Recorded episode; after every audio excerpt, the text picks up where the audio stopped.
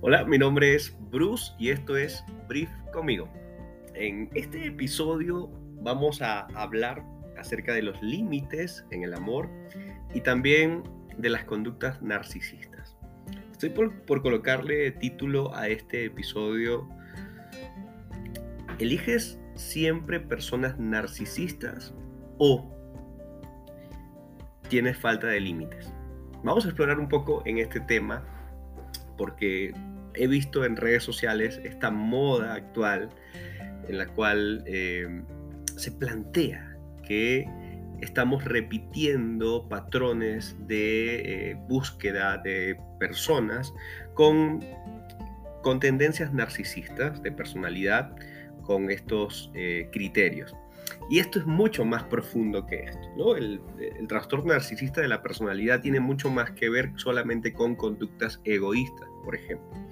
Y aunque no niego que estamos en una sociedad y en un contexto actual que eh, promueve conductas más individualistas, hedonistas, y que eh, por lo contrario nos alejan del compartir, la hospitalidad eh, y el sacrificio por el otro, por ejemplo, también tenemos que tener mucho cuidado con respecto a cuando etiquetamos personas, sobre todo por el impacto psicológico que puede generar esto en nosotros mismos y en nuestra eh, poca capacidad de gestionar, por ejemplo, cuando nuestra pareja simplemente lo que tiene es conductas egoístas que necesita y puede además cambiar. De eso vamos a estar tratando en este episodio, así que te invito a que te pongas cómodo, cómoda, para que me acompañes a explorar este tema. Bien, empecemos por lo siguiente. ¿Te ha pasado, por ejemplo, que en tu país mm, o en tu ciudad mm, eres mucho más flexible con comportamientos cívicos eh, en la calle, en los cuales, por ejemplo, no te importa pasarte un semáforo, eh, pasar por, por encima de un césped, eh, es decir, no, no, no, respetar completamente las leyes, pero basta que te vayas de ese lugar y te vas, por ejemplo, para otra ciudad o, por ejemplo, un país como Estados Unidos y resulta que allá sí respetas las leyes, por ejemplo, allá sí cuidas mucho más eh, esas conductas cívicas. ¿Te pasó, por ejemplo, que cuando estabas eh, en la primaria tenías un profesor o una profesora que era, que era la buena profesora, que, quería dársela de simpática o de simpático el profesor, eh, que buscaba caerle bien a sus alumnos y como resultado terminaba siendo un, un profesor o una profesora que los alumnos abusaban de él, se burlaban de, ese profesor, em, no le prestaban atención y, por lo contrario, ese mismo salón de clases venía otro profesor con un poco más de amor propio, con más límites, con más disciplina saludable, y resulta que esos alumnos que habían tenido conductas egoístas, narcisistas, de abuso con el profesor anterior, con este profesor sí se comportaban de manera adecuada. Con este profesor, por ejemplo, sí buscaban eh, ser obedientes y estar cuidadosos con respecto a su comportamiento. ¿Por qué sucede esto? ¿Era que un profesor era narcisista y otro no? O, perdón, perdón, perdón. ¿Era que este, este grupo de estudiantes era narcisista o no? ¿O es que había un profesor que sabía colocar límites a determinados alumnos? ¿O es que somos narcisistas en un contexto en particular? ¿O es que eh, hay ciudades que nos exigen tener conductas más responsables socialmente. Y este, este tipo de ejemplos lo podemos llevar perfectamente a las relaciones de pareja. Em, si tú no sabes colocar límites en tus relaciones de pareja, si tú no sabes dónde empieza eh, el amor propio y dónde se afecta en ti, es muy fácil que puedas no darte cuenta cuando tu pareja está teniendo este tipo de comportamientos. Y de esta forma envías un mensaje a esa dinámica de la relación que es constante, continua, que, cambia con momento a momento, de que pueden sobrepasar por encima de ti, de que te pueden faltar, por ejemplo, el respeto. Bien, ese es mi punto de vista con respecto a los temas actuales con que muchos psicólogos inclusive se han, se han, subido a este tren de eh, hablar acerca de que estamos teniendo problemas con narcisistas, cuando muy probablemente lo que tenemos es problemas con nuestra manera de gestionar nuestros límites a nuestras parejas. Entonces, permíteme conversarte algunos puntos claves que considero podrían ayudarte eh, en las relaciones para que puedas colocar límites y dejes de echarle culpa a personas que probablemente no tienen estas conductas o, un trastorno de personalidad narcisista. Em, en primera instancia, los límites son una de las maneras más prácticas que tenemos para desarrollar amor propio, para tener una autoestima saludable. En el fondo nos cuesta colocar límites a nuestras parejas porque tenemos temor a la pérdida. Este temor a la pérdida en una buena dosis es necesario, es saludable. El problema es cuando nuestro temor al el miedo a la pérdida es exacerbado. Cuando creemos o consideramos que cualquier conducta o comportamiento que podamos tener puede dejar, de desencantar a nuestra pareja, restarnos atractivo o, em, o hacer que nuestra pareja mire hacia un lado o hacia otro. En definitiva, tiene que ver con inseguridades personales. Y cuando nosotros no hemos trabajado en nuestra aceptación propia, en las inseguridades que tenemos sobre nosotros mismos, es mucho más difícil colocar límites en nuestras parejas, porque los límites reflejan esto, reflejan que tu marco, el marco por el, cual tú te relacionas con tu pareja, este es el desapego, este es el marco de la elección de tu pareja y no desde la necesidad de esa persona en tu vida. Entonces cuando tú estás en una relación por elección y no por necesidad, puedes gestionar mejor tus límites, porque sabes que estando con esa persona, te va muy bien y es extraordinario el tiempo que puedas pasar con ella, pero si llegas a no estar con esa persona, también puedes llegar a tener una vida extraordinaria.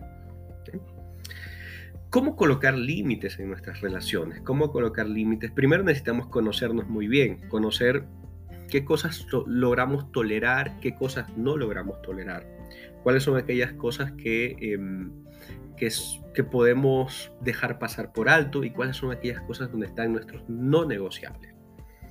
Muchas de estas cosas tienen que ver, nuestros no negociables tienen que ver con nuestros valores, con nuestros principios, con nuestra forma de ver la vida, nuestra forma, incluso eh, nuestra cosmovisión. Es decir, ¿qué es lo que creemos de la vida? ¿Hacia dónde vamos? Y existen otras, otras áreas donde podemos ser tolerantes que tienen que ver ya más con gustos, con elecciones, por ejemplo, una película, donde comer, eh, donde, pasar la noche, que son mucho más triviales, mucho más cotidianas. Evidentemente hay que tener un sano equilibrio cuando colocamos límites, porque también parte de conocernos tiene que ver con cuánto podemos ser tolerantes a la frustración. Es verdad que si somos personas que nos extralimitamos colocando límites a nuestras parejas, podemos, mm, podemos hacer que nuestras parejas se consigan en una relación muy limitativa. Y eso puede ser contraproducente para nosotros y nuestras parejas. Es decir, hay una forma, una receta fácil para colocar límites, no la hay vas a tener que pasar por el proceso angustiante y muchas veces doloroso de equivocarte, de que en algunas ocasiones vas a colocar límite y te has pasado dos pueblos, donde has colocado, a veces no, donde realmente debiste haber colocado límites y no los hiciste en el momento adecuado. Pero algo muy importante que también debes de darte cuenta es que los límites, si no son colocados a tiempo, no pasa nada muchas veces. A veces también tenemos esta percepción de que necesitamos colocar límites a tiempo y en el momento adecuado y justo y de la manera correcta. Y muchas veces no va a ser así, pues simplemente por la razón natural de que somos seres humanos y vamos a equivocarnos.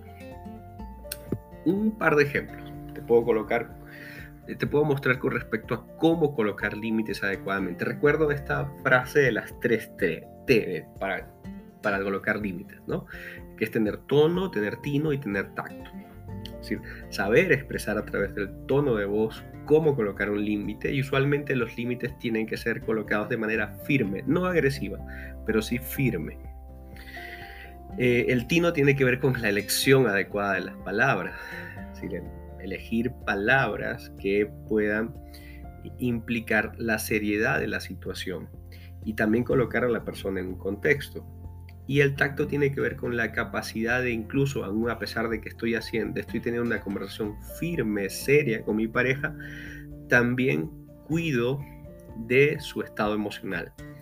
Cuido de no colocarlo en modo reactivo o de no facilitar que eso se, por último, sea una de las cosas que coloque a la persona en un estado como este. Supongamos que has quedado con tu pareja a ir a comer algo y han quedado en verse a las 8 de la noche. Pasan las 8 y 5, no llega y tampoco te escribe, no te envía un mensaje. 8 y 10, no llega, no te escribe ni un mensaje. 8 y 15. Si han pasado más de 15 minutos, tú, tú muy, muy perfectamente puedes tomar el teléfono, escribirle un mensaje y decirle, lo siento, me retiro, no estoy acostumbrado, no acostumbro esperar más de 10 minutos a una persona eh, para, para, para cenar, y menos si no me avisa nada. Me retiro. Y te puedes retirar de ese lugar, es tu elección. De esa forma estás colocando límites también y estás avisándole a la persona cómo eres tú en ese tipo de situaciones. Em, evidentemente las cosas son distintas si la persona, por ejemplo, ha tenido la delicadeza, el gesto de escribirte antes de eso y pedirte una disculpa del caso. El asunto aquí importante es que tú puedas medir el límite que te estás colocando también dependiendo de los antecedentes con respecto a esa situación en concreto. Hemos tenido situación, si es una situación muy novedosa, lo más seguro es que tengas que ser muy tolerante también. Si es una situación muy repetitiva, lo más importante es que ya tú establezcas límites incluso antes de que el problema ocurra. De esta forma ambos están curando en salud. Por último, ya para finalizar este corto episodio, porque básicamente ha sido para explorar un poco al respecto de las conductas narcisistas y los límites que podemos colocar en las relaciones, debes de lograr conocerte. Y conocerte a ti mismo también implica conocerte a través de un otro. El estar en pareja es una experiencia que puede ayudarte mucho a aprender y a crecer con respecto a ti mismo en las relaciones. ¿Quieres saber más acerca de este tema? ¿Te gustaría que te explicara cómo colocar límites en diferentes contextos? Esto solamente ha sido un abreboca para aquellas personas que quieren empezar a cuestionarse con respecto a esto. Eh, si es así, escríbeme un comentario. Yo con mucho gusto estoy para leerte. Puedes visitarme a través de mi cuenta de Instagram arroba psico.brus o escribirme a mi correo electrónico directamente psicobrus.gmail.com y con mucho gusto estaré para, eh, para responderte. Te envío un abrazo gigante. Estamos viéndonos, no, escuchándonos en un próximo episodio. Bye bye.